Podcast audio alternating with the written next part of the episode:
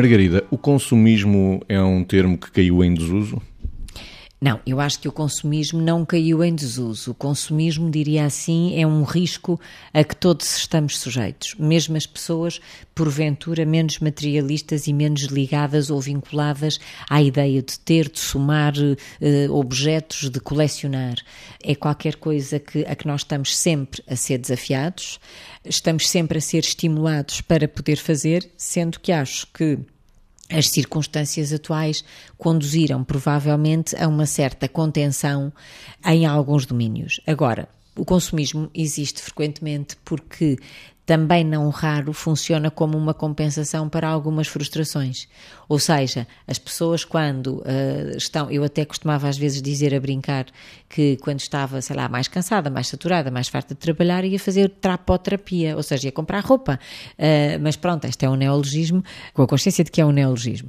De qualquer das formas, eu penso que o consumismo é uh, de facto um risco e conforme digo que nesta circunstância, neste contexto atual, podemos ser conduzidos à contenção por outro lado, somos a cada passo espevitados, digamos assim, ou incitados uh, com determinado tipo de campanhas, com determinado tipo de promoções, etc., eh, somos levados ou somos convidados veementemente a consumir cada vez mais. E, portanto, a relação entre a compra uh, que eu faço porque preciso e a compra que eu faço porque sim e porque sou incitada, claramente é aquilo que pode diferenciar a compra saudável do consumismo já, de certa forma, insano e prejudicial. Em 10 anos mudou alguma coisa com este termo de consumismo, Vítor?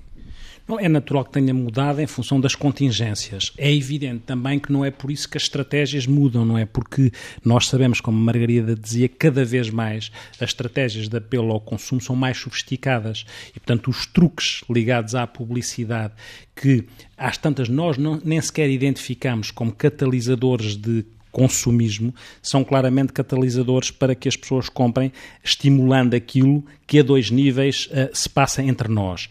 Um é uh, ir ao encontro daquilo que é, é, mais instintivo em nós, não é? No fundo, o consumismo vai ao encontro do id, vai ao encontro do, do id, quer dizer, da parte mais inconsciente de nós, do que é mais impulsivo, do que é mais instintivo, por isso é que se diz compras por impulso muitas vezes, e vai ao encontro disso.